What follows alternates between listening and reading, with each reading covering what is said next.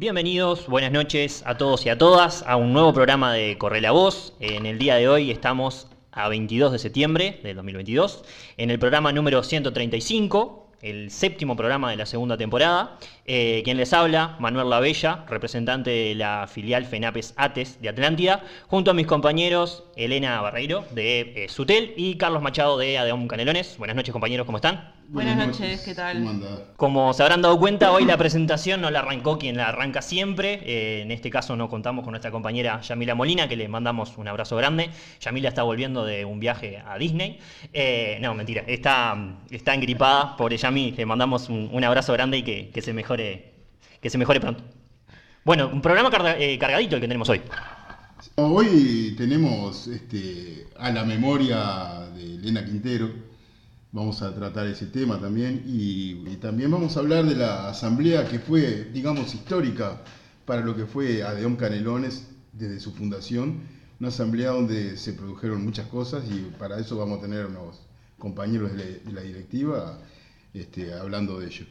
Tenemos dos entrevistas en el día de hoy, Elena. Sí, tenemos eh, en, primer lugar la entrevista con Carlos Moreira, que es dirigente de la UNMID, y después tenemos la segunda entrevista con Lorena Correa y Santiago Sartori, que son dirigentes de ADIO. Bueno, vamos a darle arranque entonces. Arranquemos.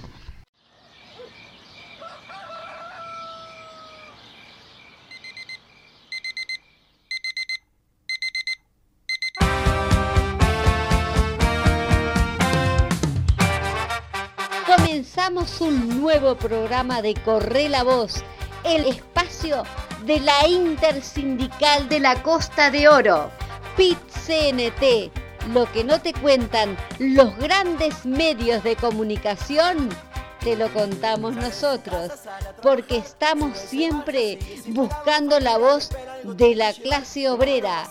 Aquí comienza el programa Corre la Voz.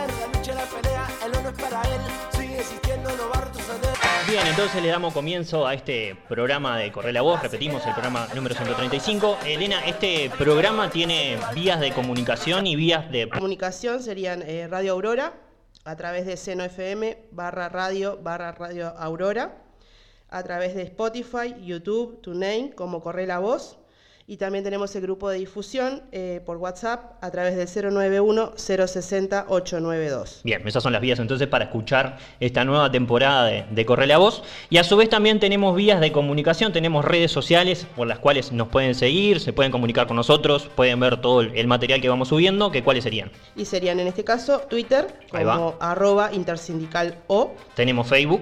Tenemos Facebook como Intersindical de la Costa de Oro. Tenemos un Instagram. En Instagram estamos como Intersindical Costa de Oro. Ahí va. Y tenemos un correo electrónico. El correo electrónico en este caso es Gmail, de Gmail, perdón. Sería intersindical de la Costa de Oro arroba gmail.com. Bien, como siempre repetimos, es recontra importante que nos sigan, que difundan las redes, eh, que nos se suscriban en los diferentes canales, Spotify, YouTube y TuneIn, porque es la manera que tenemos de llegarle a todos los trabajadores con la voz de los trabajadores. Eh, como siempre en los arranques vamos eh, a, comenzar con lo que tiene que ver con el panorama sindical. Tenemos varias, varias noticias importantes. Eh, siempre decimos lo mismo también. Tenemos varias noticias a las que podemos acceder porque muchas veces, sobre todo con temas sindicales, es medio complejo lograr acceder a, la actualización constante y demás lo hemos dicho también varias veces, el tema de, bueno, que los, medios hegemónicos de comunicación eh, blindan bastante a este gobierno. De hecho, eh, salió hace poco una investigación que hicieron a través de, TV Ciudad, de, em, el noticiero de TV Ciudad, diciendo que este gobierno le había mm, perdonado, digamos, una deuda a los canales 4, 10 y 12 de algo así como unos 3 millones de dólares. Y bueno, ahí se entiende por qué en realidad está este constante blindaje y, por qué no, no salen a la luz tantos, tantas noticias, en realidad. Sí, claramente son medios serviles al gobierno. A los intereses. Y bueno, hay que pagar la cuota, por lo que parece. Bueno, entonces arrancamos con el panorama. Eh, la primera de las noticias que tenemos eh, es la mm, gran movilización que, tuvo el, que tuvieron en el día de ayer los gremios de, la UDELAR, que se movilizaron eh, primeramente afuera del Parlamento. Eh, en dicha instancia, los delegados de la UDELAR presentaron el balance de lo realizado por la institución en el último año y expresaron sus expectativas en cuanto al presupuesto futuro. Eh, fuera del recinto parlamentario, Héctor Cancela, que es dirigente de la Asociación de Docentes de la UDELAR, expresó que los senadores entienden la situación de lo de eh, hay cada vez más estudiantes y la cantidad de docentes no cambia, los gastos no tienen corrección por inflación, entonces el dinero que tenemos para todo rinde cada vez menos, se necesita dar acceso a, mm, los, a las y los jóvenes del interior. La UDERAR viene creciendo, pero hay demandas, hay muchos departamentos donde la universidad no está todavía presente, hay necesidad de nuevas carreras, explicó. Eh, Cancela sostuvo que es posible que el Senado haga una asignación de fondos, sin embargo, aclaró que los gremios no tienen ninguna garantía hoy de que eso vaya a suceder. No ha habido ninguna manifestación pública de que puedan eh, estar esos fondos, dijo. Por su parte, eh, Andrés Fernández de la FEU, que es la Federación de Estudiantes Universitarios del Uruguay, afirmó que no se sostiene que el presupuesto para la ODELAR sea el asignado hasta el momento por el Poder Ejecutivo. En cuanto a las negociaciones con los parlamentarios, em, indicó que hasta el momento lo único que cambió es que en la propuesta del Poder Ejecutivo se eliminaba el impuesto adicional del Fondo de Solidaridad, que otorga importantes recursos a la universidad, y tras el paso de la rendición de cuentas por la Cámara de Diputados, se logró que se logró que se recorte que ese recorte no saliera. Pero plata nueva, no para grandes construcciones, sino que mantener lo que ya está, que se necesita, no hay nada, y es un mensaje bastante negativo, sentenció. Em, en horarios de la tardecita noche, eh, después se hizo una gran movilización afuera de lo que es la, la UDELAR, con, con toques y distintas oratorias, y en, las redes, por ejemplo, del PCNT hay tomas y fotos. Por suerte fue bastante concurrido. Eh, hemos hablado en varias oportunidades acá de la importancia que le está dando este gobierno eh, a la educación. Una de las áreas más afectadas es sin duda la del porque el aporte económico ha sido 0%, es decir, no se ha, no se ha eh, tenido nuevos ingresos y bueno, es, justa y necesaria esta lucha que están dando en este caso los gremios de, de la UDELAR. Eh, tenemos una noticia bastante, bastante trágica, eh, Elena. Sí, es así. Lamentablemente, en este caso, otra noticia del panorama sindical. Eh, los compañeros de Zunca reclaman fiscalía especializada en siniestros laborales. En este caso, Nicolás Milán, de 36 años, padre de cuatro hijos, murió electrocutado mientras trabajaba en Paraute. en este caso, el no lo hacía, eh, directamente, sino a través de una empresa, eh, Asuan, subcontratada de la empresa estatal, informó eh, en este caso, perdón, pero... Sí, el Zunca. El Zunca. El comunicado del Sindicato Único Nacional de la Construcción y anexos Zunca. El viernes, subido a una escalera de aluminio, Milán intentó atravesar con una varilla una pared exterior de una subestación eléctrica de las afueras, en las afueras de Montevideo, cuando tomó contacto con la instalación eléctrica. En Diverio recordó que los paros, como el de este, de este lunes, corresponden a una definición que tenemos eh, desde hace muchos años por asamblea, cuando se da el fallecimiento de un trabajador en un siniestro laboral. Paralizaremos eh, tareas de 9 a 13 horas, fue así que se realizó el paro y entregamos volantes para sensibilizar a la población. Destacó que además los trabajadores afiliados al ZUNCA aportamos una hora de nuestro jornal, eh, que con ese dinero solidario las familias pueden resolver algunas situaciones que pueden tener particularmente. Eh, además destacó que lo más jodido, dice, lo más triste fue la noticia que recibimos el viernes cuando un compañero de 36 años recibió una descarga eléctrica que le costó la vida con cuatro gurises chicos. Eh, una sensación de impotencia, enojo y de tristeza ante un escenario tan complejo de la muerte de un compañero de un trabajador. Es la sexta muerte que tenemos en el año y estamos eh, muy preocupados porque se están eh, dando mucho, fundamentalmente en lugares donde no hay muchos controles, en este caso, y a su vez, perdón, Eh, la desregularización es parte de esto. Anotó y ejemplificó casos de los primeros compañeros fallecidos, fueron en obras de vialidad en Salto y en Tacuarembó, donde son más difíciles los controles, porque las obras se están continuamente movilizando. Subrayó que los otros dos compañeros fallecidos de la planta de UPM, por lo que el ZUNCA está también preocupado, porque ocurre en una planta con tanta inversión en nueva tecnología para acelerar la producción, sin embargo, esto no está acompañado de los elementos de seguridad para eh, generar las condiciones de que no existían en el siniestro. Y el otro trabajador eh, muerto este año eh, Diverio puntualizó todos los siniestros laborales son evitables si se toman las medidas de trabajo correspondientes. Recordó la ley de responsabilidad penal del eh, empleador votada en el año 2015 con mucha resistencia de las empresas, de las cámaras empresariales y la derecha permitió en su conjunto. Eh, no permitió mejorar las condiciones de trabajo y bajamos sensiblemente la cantidad de siniestros mortales y laborales. No obstante, un solo muerto que tengamos es muchísimo, entonces está claro que es insuficiente. Eso fue lo que aclaró. Eh, aquel avance legal, que es una herramienta más que queremos agregarle, el cuerpo normativo de vigente es una fiscalía que está especializada en siniestros laborales, reclamó el sindicalista. Eh, vaya nuestra solidaridad y el abrazo grande a toda la familia del Zunca y a la familia en especial de, este trabajador que, que, perdió la vida en este siniestro. Sí, lamentablemente un abrazo fraterno a los familiares y bueno, a los compañeros. Bueno, y como última noticia en cuanto al panorama sindical, eh, tiene que ver con algo que ya habíamos hablado, porque tenemos de nuevo un conflicto, un preconflicto en realidad, en cuanto a los trabajadores de, la industria láctea, que anuncian un paro de 24 horas. Eh, la industria láctea está de nuevo al borde del conflicto y es que en la empresa eh, Fritan perdón, no se ha avanzado y sigue la represión antisindical. La Federación de Trabajadores de la Industria Láctea se declaró en preconflicto y convocó a la directiva para analizar medidas de lucha que, que, incluyen el trabajo, arreglamento y un paro nacional de 24 horas para octubre. Denuncian que en la empresa Fritán, ex Semesa, distribuidora de helados con Aproles, se continúa con una reestructura interna acompañada de represión antisindical. Para la federación, esta empresa se constata un ataque a los derechos de los trabajadores, el desconocimiento de las negociaciones colectivas y de la organización sindical y el incumplimiento del acuerdo. Ante esta situación, eh, la federación decidió declararse en preconflicto y ratificar la resolución de la mesa directiva del pasado 8 de septiembre que previó medidas sindicales ante un escenario como el actual. Es por eso que eh, fue convocado con carácter de grave y urgente un plenario extraordinario para el viernes a efectos de resolver el comienzo del trabajo a reglamento poner fecha al paro general de 24 horas de octubre y coordinar la movilización a realizarse frente a las plantas de Fritran y Conaprole. Simultáneamente trasladarán al PCNT la decisión adoptada e iniciarán acciones para coordinar con otros sindicatos. Entiende la Federación que el ámbito de negociación colectiva es el adecuado para discutir esta situación, por lo que han informado el Ministerio de Trabajo y Seguridad Social de su decisión al diálogo, los trabajadores de la industria láctea ya realizaron un paro de 24 horas por esta situación el pasado 7 de septiembre. Eh, de este paro habíamos hablado justamente en uno de los panoramas eh, sindicales de, otros, de otros programas, de otras audiciones.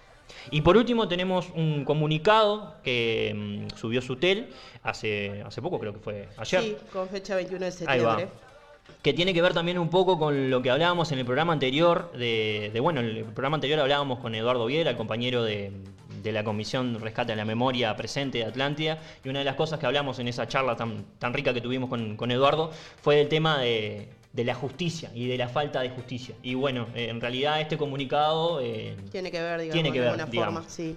Este comunicado emitido por el Sindicato Único de Telecomunicaciones eh, con fecha 21 de septiembre eh, dice lo siguiente, procesan a responsable de secuestro y desaparición de nuestro entrañable compañero Oscar Tassino. Finalmente, la justicia resolvió en estas horas procesar con 25 años de prisión a Jorge Silvera Quesada y Ernesto Avelino Ramas, responsables del secuestro y desaparición de nuestro querido compañero Oscar Tassino. De acuerdo a la sentencia a la que accedió nuestro sindicato, ambos fueron condenados como autores penalmente responsables de seis delitos de privación de libertad cuatro delitos de abuso de autoridad en concurso formal, con cuatro delitos de lesiones graves en calidad de coautores y estos en concurrencia fuera de la reiteración con un delito de desaparición forzada en calidad de autores, con un delito de privación de libertad en calidad de autores y un delito de abuso de autoridad en concurso formal con un delito de lesiones graves en calidad de coautores a la pena de 25 años de penitenciaría para cada uno. No más terrorismo de Estado, verdad y justicia, Oscar presente. Este es el comunicado que emite eh, el sindicato eh, SUTEL eh, con respecto a la noticia de, la condena. Bueno, compañeros, cabe destacar también que aunque la persona fallecida en San Luis era un trabajador informal, pero era un trabajador al fin, ¿no? Y este, un compañero de trabajo para todos, ¿no? Porque es así, cortando unos árboles, pierde pie y cae al vacío, ¿no? Y fallece en el lugar. Este, cabe destacar de que más allá de esto, del hecho en sí, es eh, tener en cuenta las condiciones laborales que tienen algunas personas con respecto a, este tipo de trabajos en negro, ¿no? Porque no los protege nadie. Y ese es el tema. Eh, cuando vemos a un trabajador que no tiene BPS, no tiene seguridad social, no tiene banco seguro, tiene estos riesgos y, y bueno, por unos pesos hay unas personas que les pasan estas cosas. Bueno, solamente quería informar eso, que era un hombre de 37 años de edad que cortando unos árboles cayó al vacío y perdió la vida. Este, bueno, compañeros.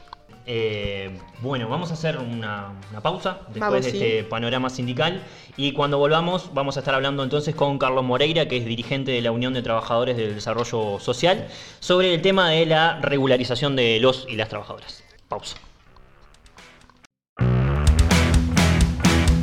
La última joda la paga el Señor, que le divierten las penas ajenas de hoy. La última moda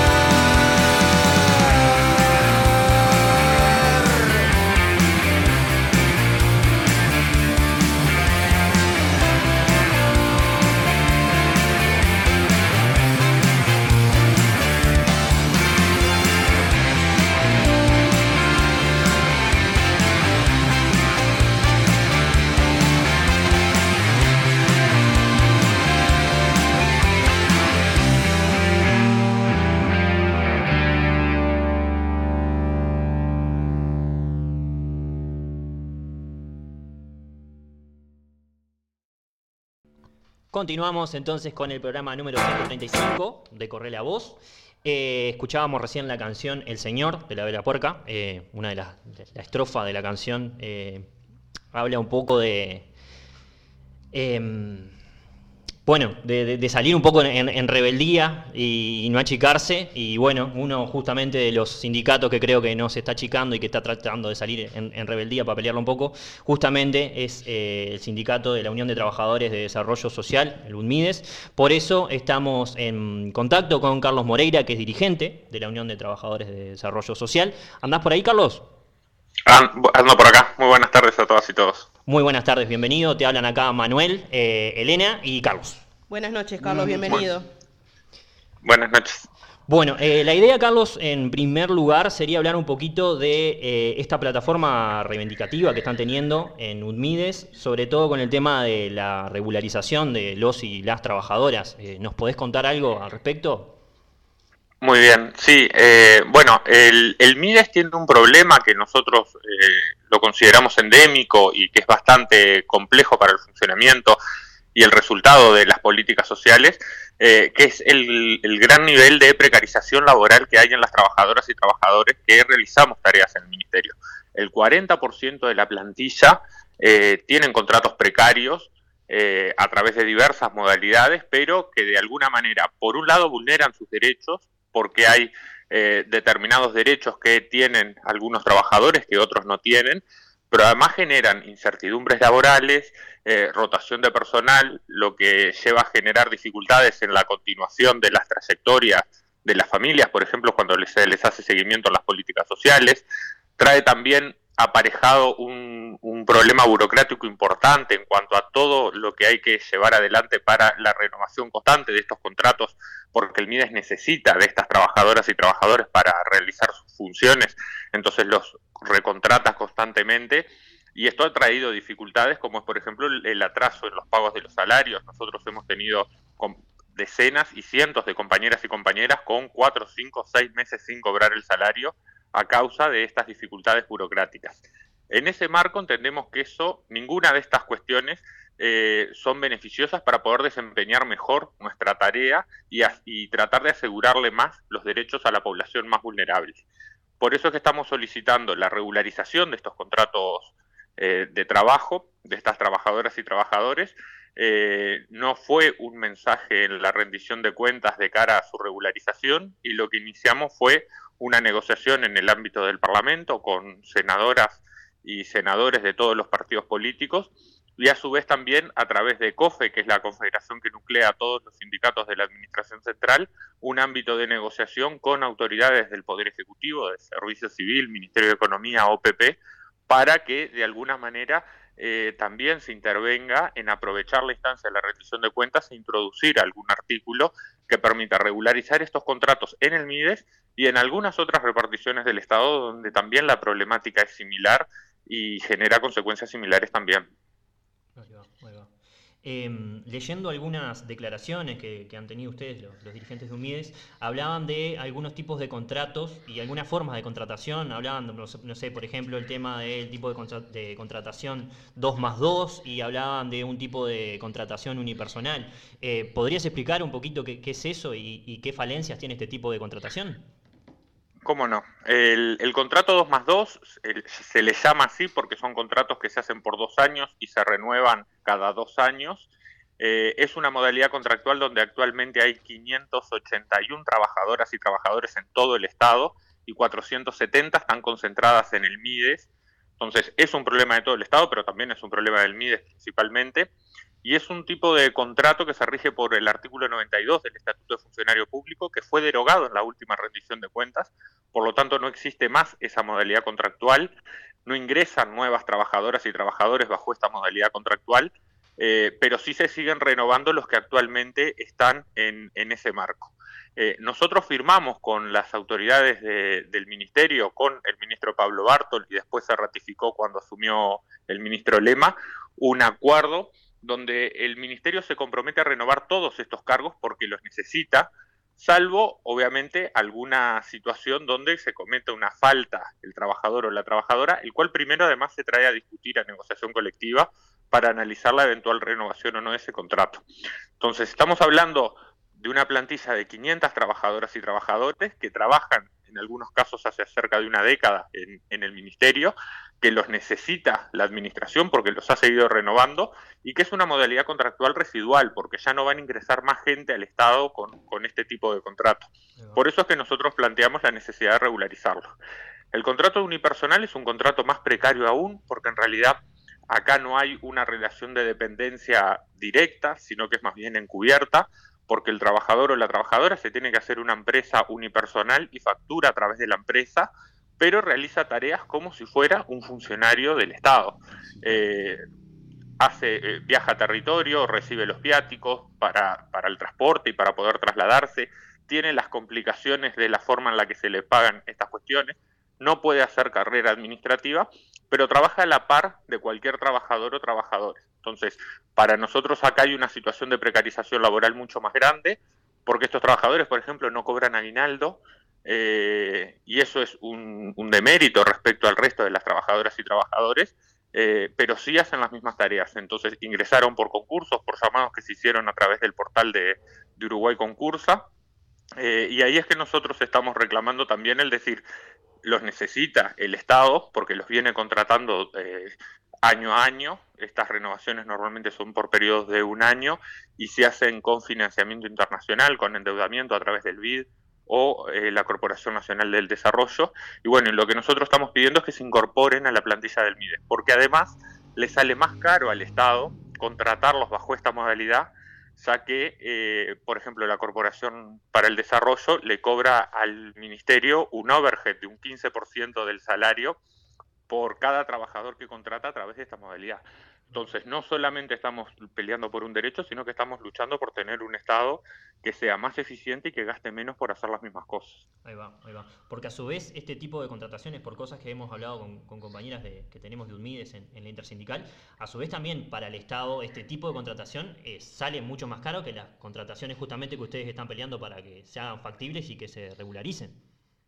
Exactamente, eso es lo que decíamos, el, este 15% de overhead que cobra eh, la, corporación o el organismo a través de donde se contrata y, tiene que facturar el trabajador o la trabajadora, le genera que en la suma total de gastos que tiene que hacer el Estado por tener esa fuente de trabajo, eh, sea más caro que si lo hubiera contratado eh, con una dependencia real y directa y, a través de un contrato de función pública, como tiene que ser cualquier trabajador y trabajador que realice una tarea permanente en el Estado.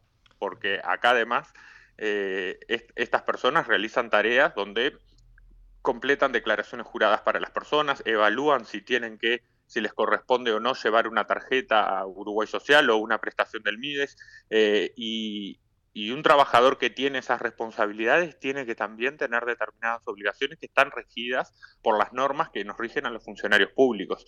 Eh, entonces hay una cuestión ahí que es un poco vidriosa y que también es necesaria corregir. Em, también preparando un poco la, entrevista de hoy, estuvimos viendo que en esta rendición de cuentas que vos nombrabas también, se planteó eh, un cambio en cuanto a las condiciones de certificación médica, ¿puede ser? Exactamente. Bueno, eso es otra preocupación que tenemos desde toda la Confederación de Funcionarios del Estado, porque la eh, rendición de cuentas introduce modificaciones que en realidad son rebajas de derechos y pérdida de salario a las trabajadoras y trabajadores que además pasan por momentos complicados, como es cuando se tiene una enfermedad, una operación o algo que requiere certificarse y tomar licencias médicas. Eh, nosotros estamos en contra de esto. Eh, el argumento del Estado es que, del gobierno, es que existen abusos. Eh, nosotros sí estamos de acuerdo en la parte de que si hay un trabajador o una trabajadora que abusa, que trucha un certificado, que se certifica cuando no corresponde, a esa persona se la debe sancionar. Eh, y en realidad estamos de acuerdo con que se aumenten los mecanismos de sanción y sobre todo que se aumenten los mecanismos de control para que no exista abuso. Pero lo que no puede suceder es que más del 90% de las trabajadoras y trabajadores que normalmente no hacemos uso de la licencia médica, que no abusamos de ella, pero que cuando la necesitamos está bueno que esté, lo importante es que ese, eh, que ese derecho lo tengamos. Eh, otro argumento que plantea la Administración es, bueno, en la, en la gran mayoría o en una parte del sector privado, eh, existe un régimen diferente y lo que se quiere es equiparar a esto. Para nosotros los derechos no se equiparan bajándolos, sino que en todo caso se equiparan igualando hacia arriba, no igualando hacia abajo. Eh, entonces, en ese marco es que estamos en contra. igualmente este régimen no es que solamente equipar hacia abajo, sino que genera una situación de perjuicio mayor que la que existe en el sector privado, porque por ejemplo el seguro que se cobra eh, es un seguro que no cuenta para el aguinaldo, eso quiere decir que si un trabajador o una trabajadora tiene un accidente, tiene una internación prolongada y está seis meses internado, eh, no va a cobrar aguinaldo porque el seguro que cobra durante esos seis meses no computan para el aguinaldo, a diferencia de como sí pasa con el sector privado. Y otra cuestión también que incorporan es que ese seguro, sí, si supera determinadas franjas, computa para el IRPF, cosa que no pasa con el seguro privado.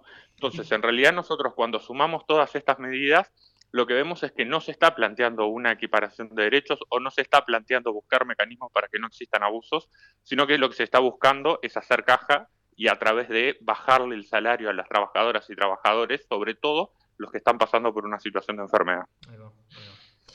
Em, sobre respecto a esto, no sé si quieren preguntar alguna cosa más. No, yo para mí fue muy claro el compañero hablando sobre este tema y, creo que no ha dejado eh, bien en evidencia lo que el gobierno está haciendo con los trabajadores del MIDE. Em, yo tengo dos preguntas, pero no están capaz dentro de, la plataforma y son más capaz que más opinión de, Carlos. Em, en primer lugar, quería preguntarte, porque en los últimos días trascendió em, declaraciones del ministro, Martín Lema, sobre, bueno, que si las ollas populares no presentaban ciertos, ciertos datos, el MIDES iba a recortar los, los, los apoyos de, justamente del ministerio hacia esas organizaciones. Eh, no sé, vuelvo a repetir, capaz que es una opinión personal, no sé si UNMIDES tiene alguna, alguna eh, postura en frente a esto, eh, Carlos. Sí, no puntualmente sobre la declaración, porque normalmente no analizamos las declaraciones individuales del ministro, sí sobre lo que significa la política en general, la política de alimentación y la necesidad de alimentación que está teniendo hoy la población. la verdad, no, no compartimos que hoy la discusión sea sobre si están los datos o no están los datos. La realidad es que la gente está yendo, teniendo la necesidad de ir a comer a ollas populares y el Estado no debería ser eh, indiferente a esa situación. Eh, si se quiere tener datos, es, el Estado tiene los recursos para generarlos. Las ollas populares surgen como una respuesta solidaria de, de la comunidad a eh, vecinas y vecinos que la están pasando muy complicada y normalmente quienes llevan adelante esas acciones solidarias son gente que tampoco les sobra demasiado lo que tienen. Sí lo que les sobra mucho es solidaridad y por eso toman esas, esas acciones.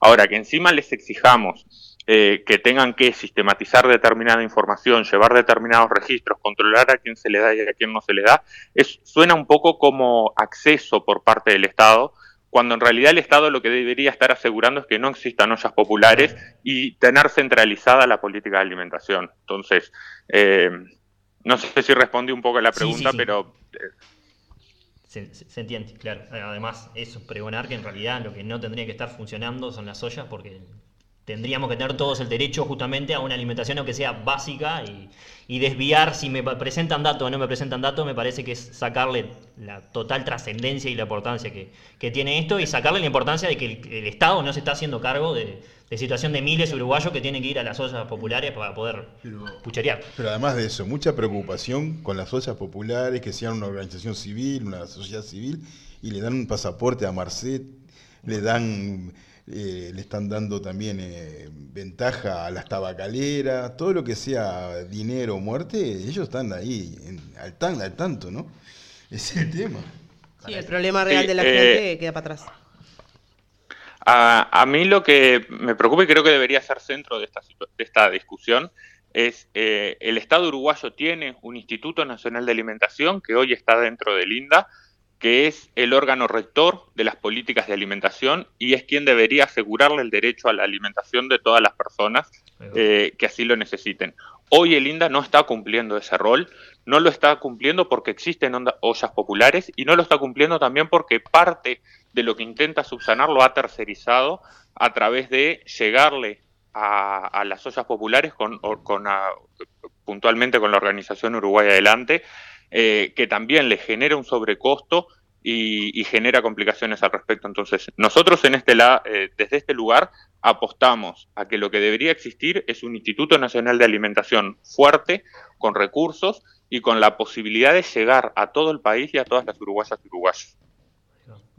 Ahí, eh, hablabas un poquito, y ya la, última pregunta que te hago, hablabas un poquito de eh, básicamente terciarizaciones que está teniendo el MIDES con eh, algunos tipos de, organizaciones. En el día de ayer vimos en el programa La Letra Chica de, TV Ciudad que mm, trabajaba sobre el caso de la Fundación Aganar y, y, vos participaste ahí en, el último segmento. Eh, ¿Podés decirnos un poquito cuál es la relación que tiene el Ministerio en cuanto a, esta fundación? Sí, cómo no. Eh, bueno, esta fundación empezó a conveniar con el MIDES a partir de la pandemia. Ustedes se acordarán al inicio del periodo de gobierno, cuando se decreta la emergencia sanitaria.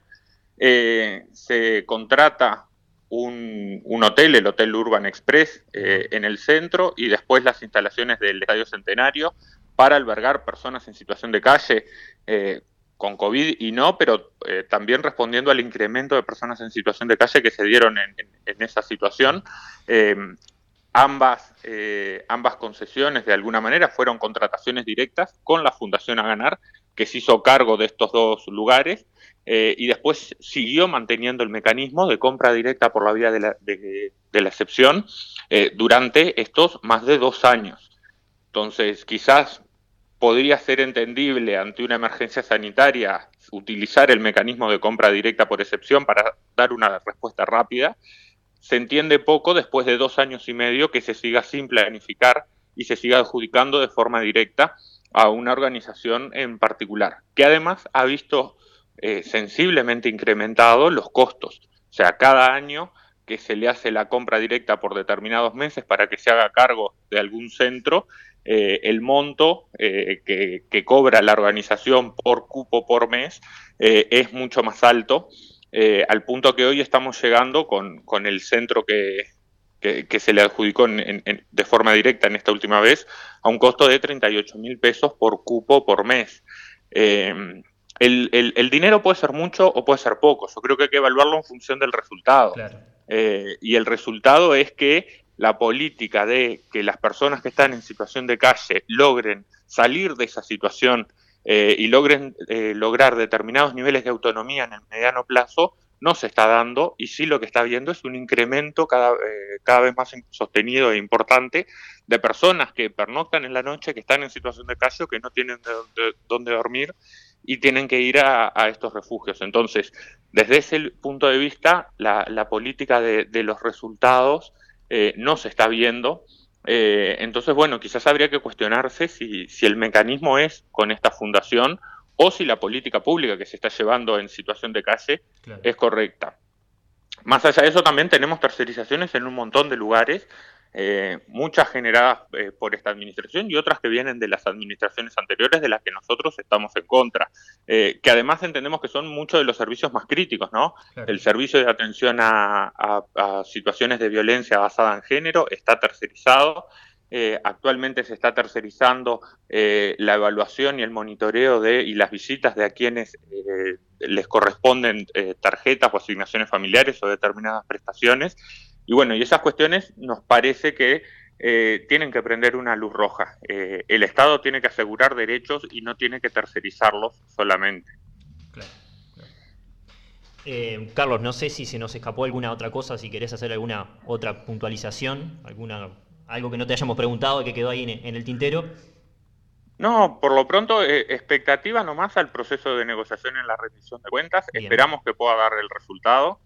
Eh, y bueno, y si no, seguiremos luchando por este derecho y por muchos más que, sin duda siguen en agenda. Bien, seguiremos entonces en, contacto con los trabajadores de, de, UDMIDES, de la Unión de Trabajadores del Ministerio de Desarrollo. Te mandamos un abrazo, te agradecemos estos minutos que tuviste con nosotros y te repito, vamos a estar en, contacto nuevamente más adelante contigo para, para seguir informándonos de, los trabajadores y las trabajadoras de, de. Muchas gracias a ustedes por el espacio, así que vamos arriba. Muy bien, abrazo grande. Y aprovechamos ya de paso y le mandamos un saludo grande a nuestras compañeras Laura y Alicia, que son de Ludmides y que son, forman parte de, este plenario intersindical, que deben estar prendidas escuchando el programa. Un abrazo entonces para ellas. Muy bien. Bueno, ¿vamos a la pausa? Vamos a una pausa. Muy bien.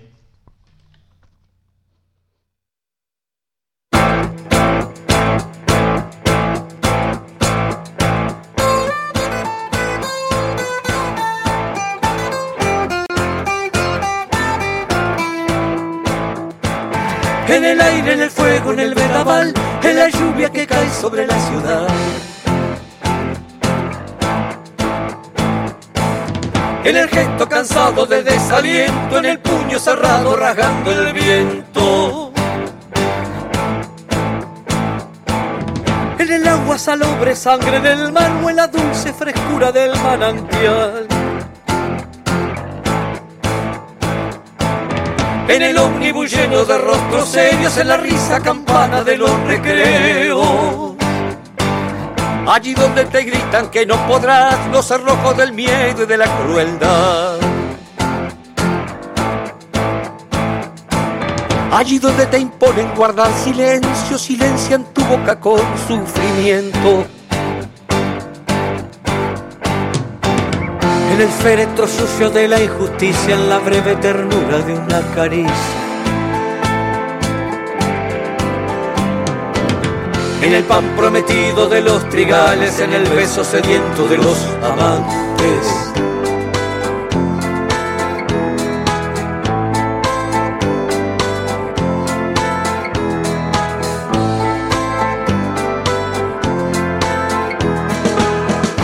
Letras cual ocho palomas blancas, ocho letras volando casa por casa. Ocho letras cual ocho palomas blancas, ocho letras volando casa por casa. La historia se queda y los hombres pasan y la historia del hombre casa por casa. Ah, ocho letras de guerra, ocho letras de paz ocho letras tan solo.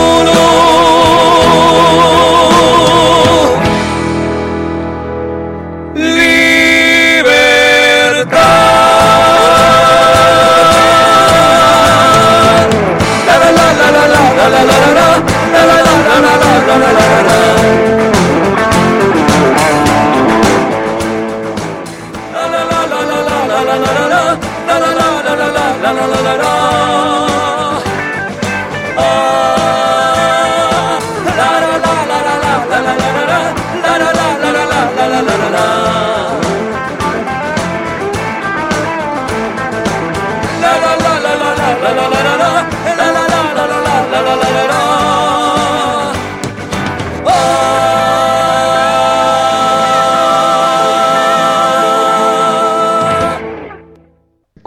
Con el programa Corre la Voz y ahora como habíamos anunciado al principio tenemos la, la participación de dos compañeros de Adeón Canelones, dos directivos de Adeón Canelones que nos van a hablar sobre esta asamblea que tuvo Adeón en su momento, que fue multitudinaria y además de eso, eh, digamos que fue histórica por todo lo que se logró.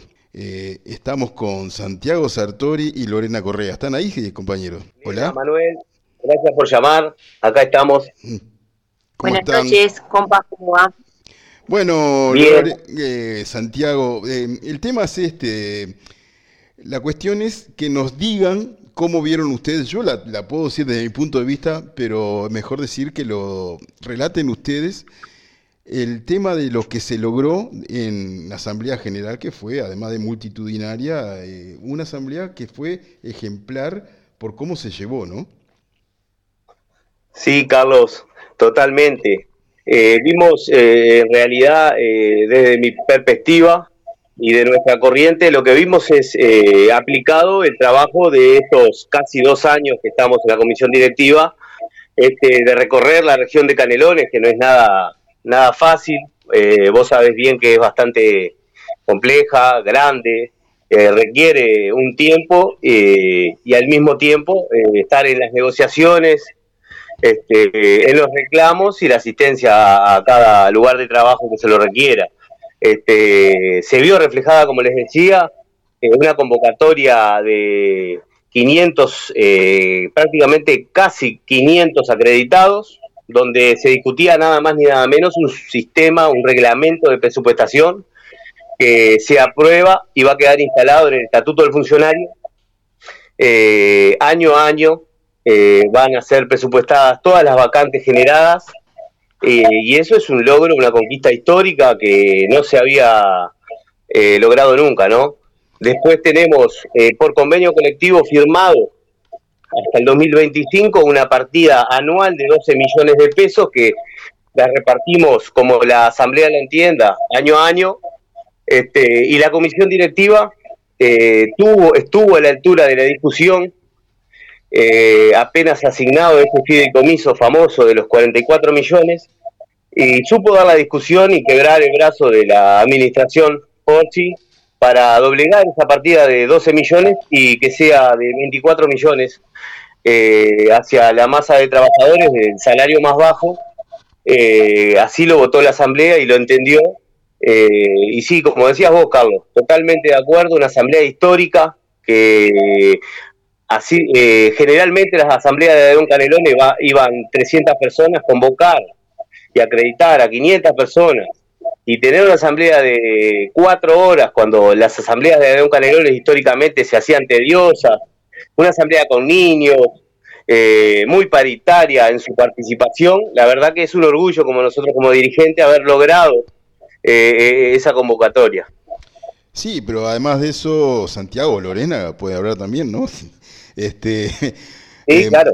no, no, pero el tema el de los salvavidas es algo que nunca había pasado, digo, y ahora los salvavidas tienen un lugar dentro de la presupuestación también, ¿no?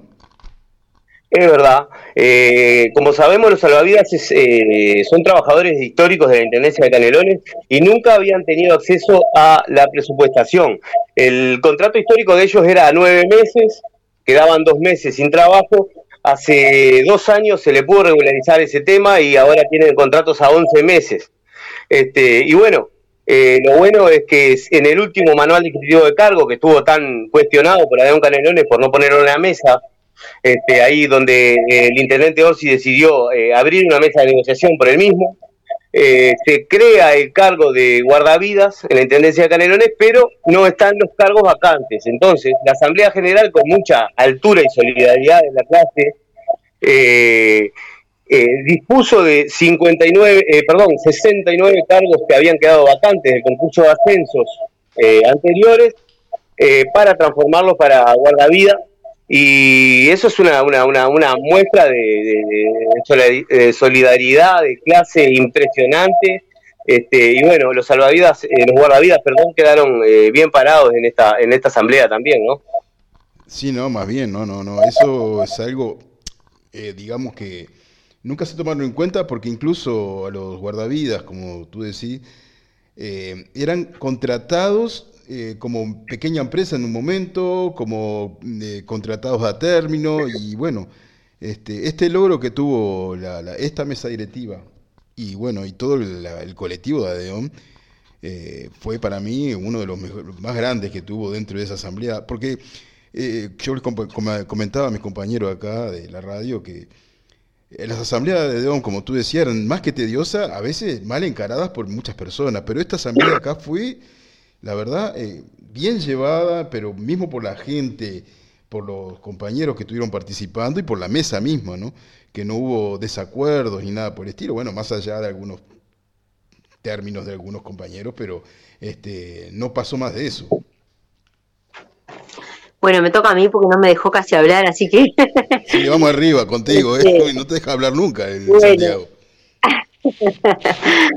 No, yo, sinceramente quería este, agregar a, lo que plantea Santiago de cómo se desarrolló la asamblea y hablar que, para nosotros este, fue histórico vivirlo desde, desde ese espacio, ¿no? Vivirlo desde la, desde la mesa y poder participar de lo que fue el, el voto este, prácticamente por unanimidad de toda la asamblea eh, hablando de la presupuestación una presupuestación que hace 10 años que no había, eh, en donde siempre fue este, como quien dice, la bandera de cada mandato o, la perdición de cada mandato de la dirigencia de Don Canelones, porque si lograbas la presupuestación, este, eh, era el mejor mandato y si la perdías era el peor. Entonces, yo creo que en este sentido logramos eh, quitar eh, de, del eje de la discusión, sobre todo cuando hablamos de los convenios colectivos y de las ampliaciones presupuestales, el tema de los contratados y contratadas, que es un tema que siempre estuvo sobre la mesa y nos hacía una puja bárbara para firmar las cosas, aún no estando de acuerdo, ¿no? Porque te ponían en la mesa el tema de los contratos y quién va a jugar con la estabilidad laboral de los compañeros y las compañeras. Este, entonces creo que eso, ni que hablar, que es, es una es una cuestión histórica que, cierra este cierra toda esta discusión y igualmente podemos también decir algunas cosas que, que, nos pasan, ¿no? Por lo menos que me pasan a mí y es que saber que eh, el sistema de presupuestación por vacantes eh, hubiera podido ser mucho más efectivo y con mucho más cantidad de vacantes si no fuera que hace como en la última presupuestación, hace como 10 años, se, se creó un decreto, un decreto 66, que suprimía las vacantes a medida que se iban jubilando, falleciendo o ascendiendo este, las personas. Y esto nos trae a que hoy tendríamos mil vacantes más, más o menos, ¿no? Eh, hablamos de que a diciembre más o menos vamos a tener unas 400 vacantes y que año a año eh, son unas 300 vacantes, se, se, se, estipula, ¿no? Y nosotros decimos, pa, es salado, porque si ese decreto no hubiera existido, eh, hoy estaríamos hablando de 1.400 vacantes. Ese decreto fue eh, anulado este, o, bueno, erradicado en el último convenio colectivo firmado, el que nos rige actualmente, y eso fue lo que nos trajo poder hoy tener estas 400 vacantes. Porque al existir este decreto que, te, anulaba las vacantes, eh, que te suprimía las vacantes, lo que generaba era que hoy, si hablábamos de un mecanismo de presupuestación por vacantes, no teníamos vacantes. este, entonces, como que está, una cosa trajo la otra y por un lado estuvo bueno eso, más allá de la poca cantidad de vacantes para 1.800 contratos de función pública. Eh, pero bueno, ni hablar el tema de, la repartición este, que se dio de, de la plata, de cómo cómo llegamos a poder verlo desde una perspectiva de clase, ¿no? Y decir, bueno, acá, eh, ¿para dónde tiene que ir eh, las pocas monedas, digamos, que pudimos conseguir, que son muchas para, algunos y, pocas para otros, eh, cuando decimos que realmente somos solidarios y, si nos toca el bolsillo también somos solidarios? Y bueno, creo que la Asamblea estuvo a la altura, la comisión directiva tuvo muchas horas de discusión para poder ponerse de acuerdo y llegar a una asamblea eh, medianamente con un mensaje unánime, ¿no? Y no estar eh, desde arriba de la mesa tirando mensajes contradictorios permanentemente. Sí, no, además de eso, digamos que eh, es una punta de esto que ha logrado esta Asamblea General, porque todavía se sigue la lucha por las tercerizaciones, porque hay que decir eso también, por la, la parte de género también, que también hay entre la Intendencia tanto este, maltrato y tanto bullying, como le dicen ahora, ¿no? Este, a tanto a las mujeres como a otras personas, digo. Y, este, bueno, y falta mucho para eso, pero se ha logrado bastante durante este periodo. Y digamos que, mm, perdón por hacer tan, eh, eh, intervenir tanto, digo, pero eh, los recorridos de los directivos de dónde son de más de mil kilómetros, no es una cuestión de 50, de 100 kilómetros, no, no. Eh, el departamento tiene 30 municipios y tienen los recorridos que se hacen, las asambleas que hacen, se hacen locales son de muchos días y de muchos kilómetros, ¿no? Y eso es lo valorable de, este periodo que estoy viviendo yo también, ¿no? Sí, en realidad, este, algo que nosotros nos pusimos como consigna fue eh, estar presente en los lugares de trabajo conversar con los compañeros, con las compañeras, plantearle las cuestiones que se van discutiendo, pero también escuchar y, poner oído y, bueno, tratar de resolver algunas cosas que si, que si no vas al lugar de trabajo no te enterás eh, y la gente no, no, no logra transmitirlo porque no todos tenemos la misma llegada de algún dirigente. Eh, y eso creo que es algo que se vio reflejado en la asamblea y un montón de, compañeras y compañeros que no participaban desde hace muchos años o que directamente nunca habían participado, este, pudieron, pudieron asistir. Ni, que hablar que este, uno en esto de contar lo que fue la asamblea le mira la parte positiva, ¿no?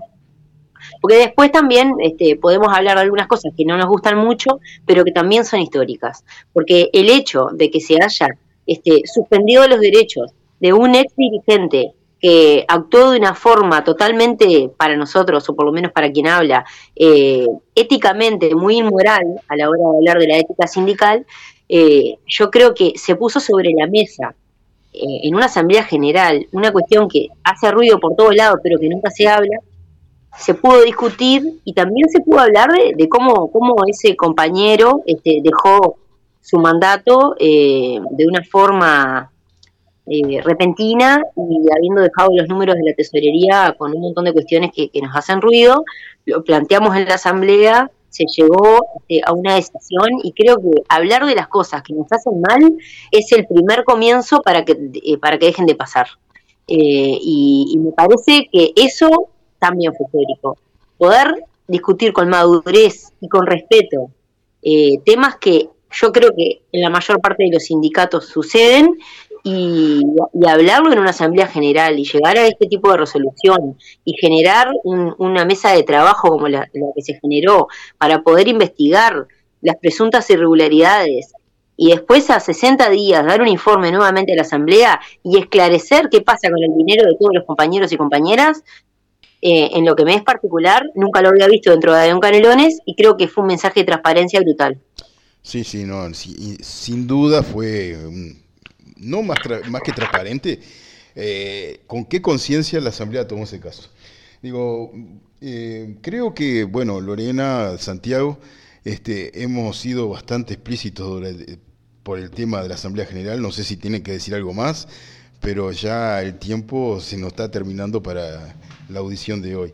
Este, bien, Carlos, bien, no, subrayar una cosita eh, en los asuntos sociales que le hacen a, la familia municipal, como el tema del festejo del Día del Niño, eh, el futuro festejo de, Reyes, son cosas que involucran a la familia municipal y llevan también a la gente eh, afiliados a la asamblea y, bueno, son cuestiones que tenía un debe de un Canelones que se están realizando. Por primera vez en la historia se logró en el camping de Las Vegas eh, festejar un, Día del Niño con eh, mucha participación y no quería eh, dejar eso afuera porque eso le hace a la alegría de, la familia municipal.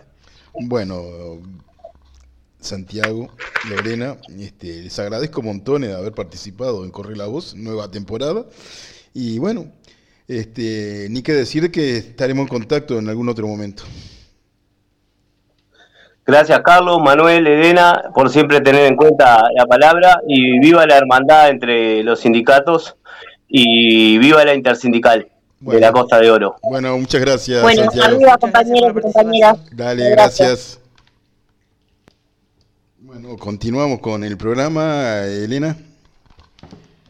Eh, sí, ahora nos iríamos. Vamos a hacer una, una, pausita musical y volvemos después de la misma con, la, con el último trayecto del, del programa 135.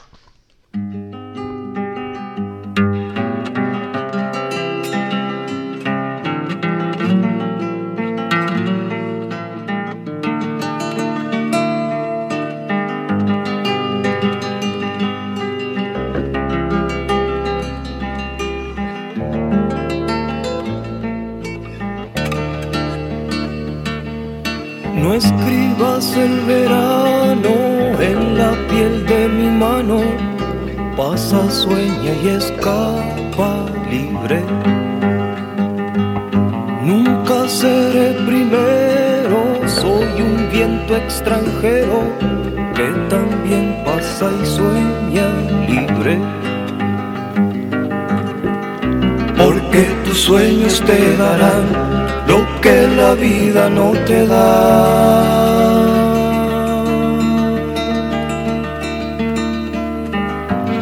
porque tus sueños te darán lo que la vida no te da.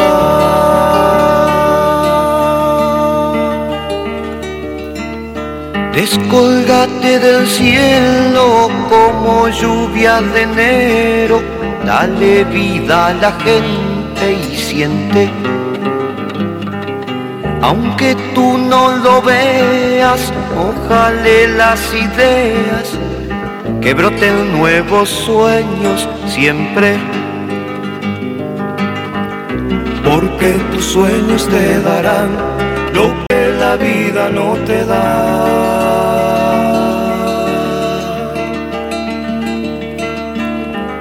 Porque tus sueños te darán lo que la vida no te da.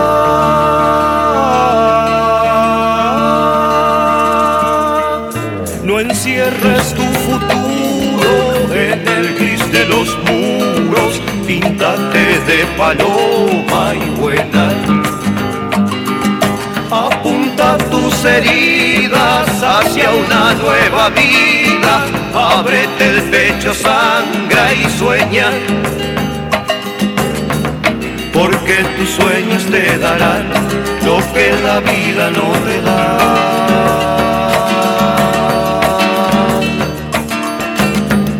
Porque tus sueños te darán lo que la vida no te da.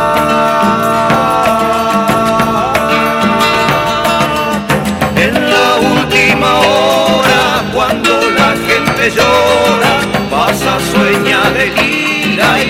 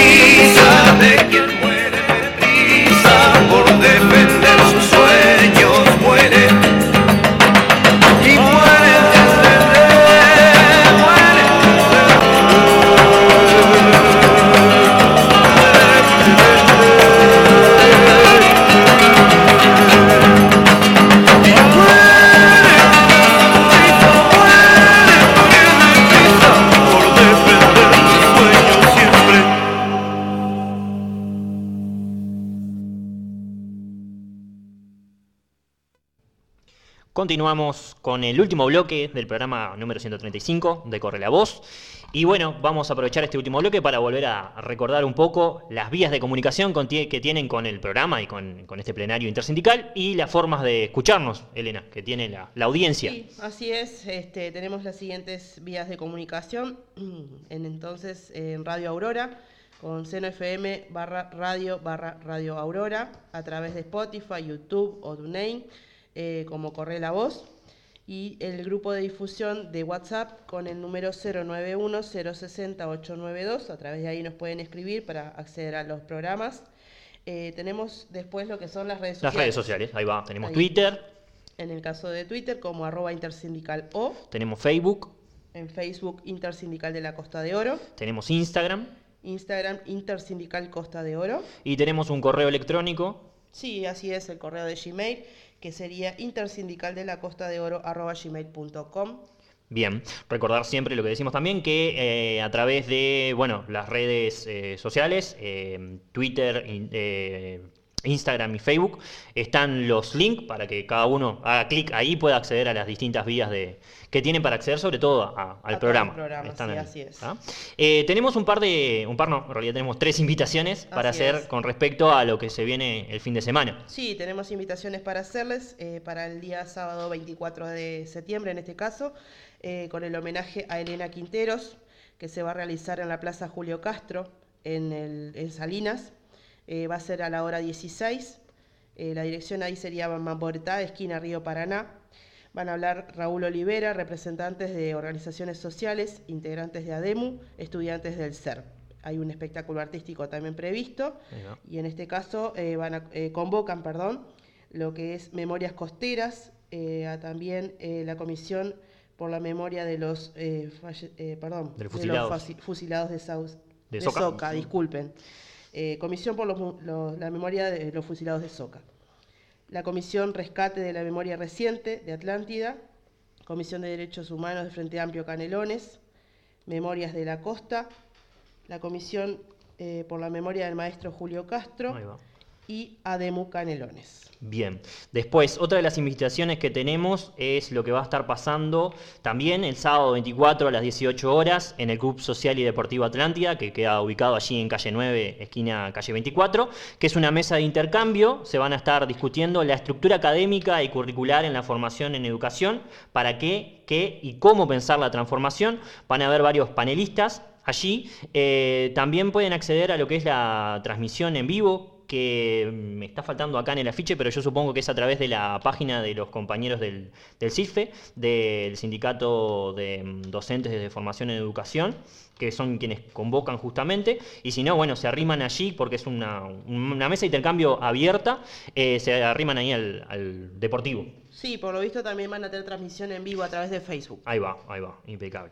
Y para quienes anden más sobre la parte este, eh, tenemos lo que es el tercer festival Viva la Educación Pública, un día para celebrar lo que construimos todos los días. Eh, esto se va a estar llevando a cabo a las 15 horas en Plaza Artiga, Piriápolis, eh, con una entrada totalmente gratuita.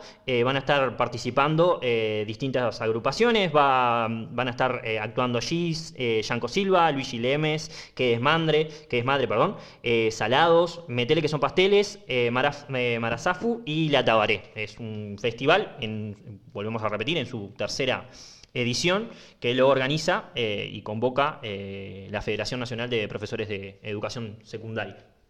Así que extendemos la invitación para estos tres eventos que se van a realizar el día 24 de septiembre, el sábado próximo. Y bueno, esperemos que nos acompañen. Ahí va. Eh, y nos vamos. Y bueno, vamos cerrando entonces el programa el día de hoy. Ahí va. Agradecer. Como siempre, le mandamos un, un saludo a todos los que nos están escuchando en vivo. Eh, recordar que esto lo va- tiene las grabaciones de- de- del programa de hoy en las distintas plataformas que, que dijo Elena hoy.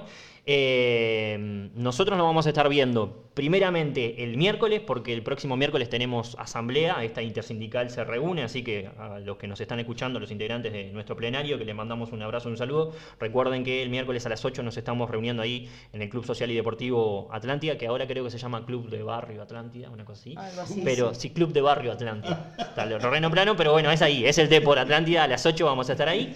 Y estos integrantes, y esperemos que venga nuestra compañera Yamila, ya de, de su viaje y su licencia a Orlando.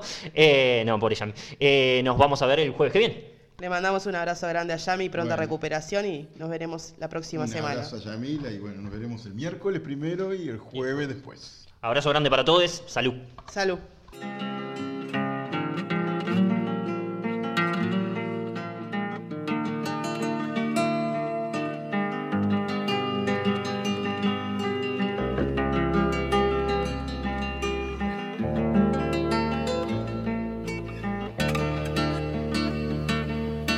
No escribas el verano en la piel de mi mano, pasa, sueña y escapa libre. Nunca seré primero, soy un viento extranjero